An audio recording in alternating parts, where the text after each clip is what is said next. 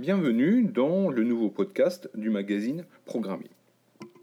Il y a quelques jours, nous avons organisé dans les locaux d'Arola à Paris euh, un meet-up sur le C++ 17 euh, et c'est Christophe Pichot, un développeur C++ bien connu de la communauté, euh, développeur qui travaille chez Devoteam, qui s'est collé à la présentation de ce meet-up. Et il y a un élément qui nous a beaucoup intrigué, qui nous a beaucoup intéressé euh, sur ce meet-up-là, c'est au bout du compte comment un langage évolue et comment les développeurs doivent appréhender l'évolution de ces langages. Il a mis en avant effectivement un exemple qui me semble très pertinent pour illustrer ce thème, c'est la move sémantique introduite dans le C++ 17. Alors, sur le papier, effectivement, la mousse sémantique semble très intéressante. Euh, le concept est intéressant, même s'il est très compliqué à comprendre vraiment finement et surtout à mettre en œuvre. Euh, et il introduit effectivement aussi bien une simplification euh, du langage, mais aussi une complexité dans comment le développeur va pouvoir structurer son code. Et il prend euh, un exemple très très simple d'un livre d'un des développeurs les plus connus de la communauté C++, qui explique durant 150 pages euh, que la mousse sémantique c'est bien, mais que c'est pas bien à la fois et qu'il ne faut pas l'utiliser. Et tout ceci montre quand même toute la complexité autour de la motion même de moves sémantiques. Et au bout du compte, on peut quand même se demander comment le développeur doit, euh, en tout cas peut comprendre les évolutions d'un langage. C'est vrai que les langages, hein, euh, que ce soit les langages web ou natifs, hein, euh, et tous les autres, ils évoluent quand même constamment. Alors selon le langage, ils vont évoluer plus ou moins vite. Aujourd'hui, effectivement, de nombreux langages évoluent sur une durée très courte, hein, avec des itérations tous les 6-8 mois, euh, ce qui est finalement très très court. Donc ces versions vont introduire effectivement pas mal de choses, des nouveautés, des patchs de performance, de sécurité, etc. Euh, des améliorations au niveau des fonctions, de la syntaxe. Voilà. Donc on voit que ces langages évoluent, que ces langages introduisent des nouveautés plus ou moins importantes et plus ou moins intéressantes, mais la question c'est de savoir est-ce que le développeur doit forcément les utiliser? Et comment euh, ces nouveautés, au bout du compte, vont être euh, diffusées auprès des communautés? Et c'est là que la question se pose, parce que avec des évolutions constantes des langages, le développeur ne peut pas n'a pas le temps forcément de voir qu'est-ce qui se passe euh, dans la plateforme. Et quand vous avez à gérer des codes historiques, euh, des codes qui, sont déjà en production, vous n'allez pas forcément migrer aussi facilement vers une nouvelle version du langage. Quand vous regardez ce qui se passe côté euh, Java ou les langages .NET, hein, principalement C Sharp, on voit que les langages évoluent constamment.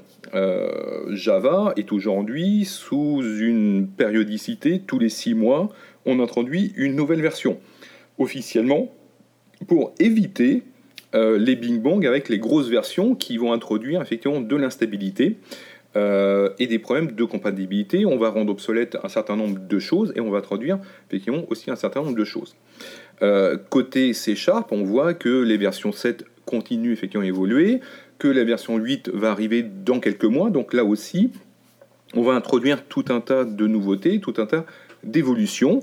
Et aux développeurs de regarder qu'est-ce qui se passe réellement dans le corps langage, euh, qu'est-ce qui est rendu totalement obsolète, voire euh, quels sont les namespaces, quelles sont les commandes, les fonctions qui changent euh, et qui vont avoir un impact au niveau de son code.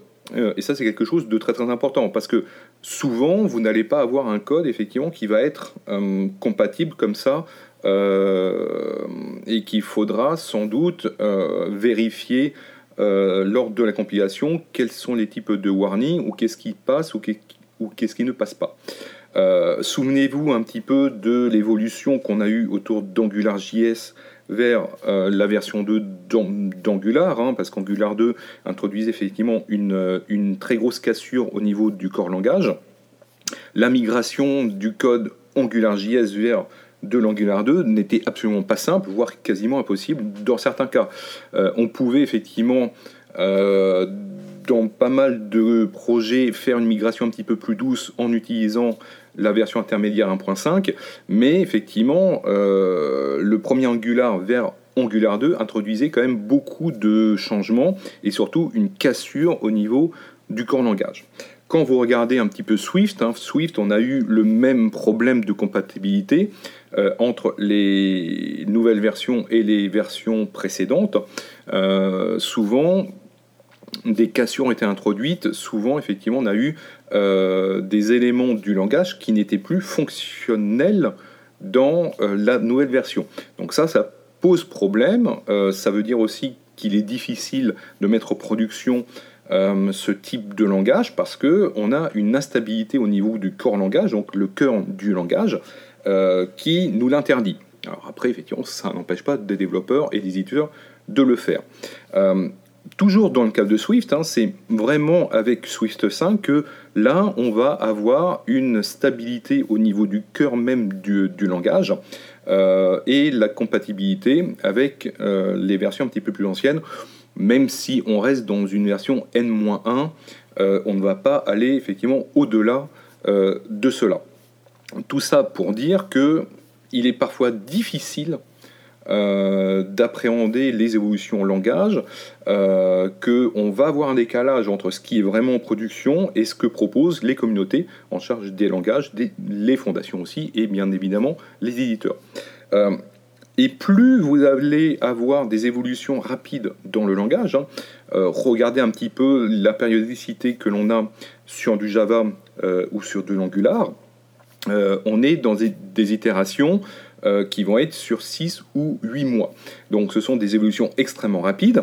Alors même si effectivement aujourd'hui on va éviter au maximum euh, d'introduire des casses au niveau de la compatibilité entre la nouvelle version et les anciennes versions, mais cela signifie aussi euh, une cadence de mise à jour dans les compétences et une cadence de mise à jour des piles techniques de plus en plus rapide. Certains langages vous imposent une migration de facto. Euh, parfois, effectivement, vous, n'avez pas le choix parce que la nouvelle version n'a pas de compatibilité euh, au-delà de la version N-1 et éventuellement N-2. Donc ça, ça veut dire que vous êtes euh, forcé de procéder effectivement à la migration du langage. Et là, ben, vous rentrez dans une itération projet classique. Donc on installe, on teste, on compile s'il faut compiler, on règle toutes les questions de warning euh, et les questions d'exécution et de compilation. Euh, donc, vous voyez bien que euh, rien n'est vraiment simple aujourd'hui, que l'introduction constante des nouvelles versions, alors après effectivement à se demander si les nouveautés, si les améliorations sont intéressantes ou pas pour vous, et comment vous allez les intégrer dans vos développements.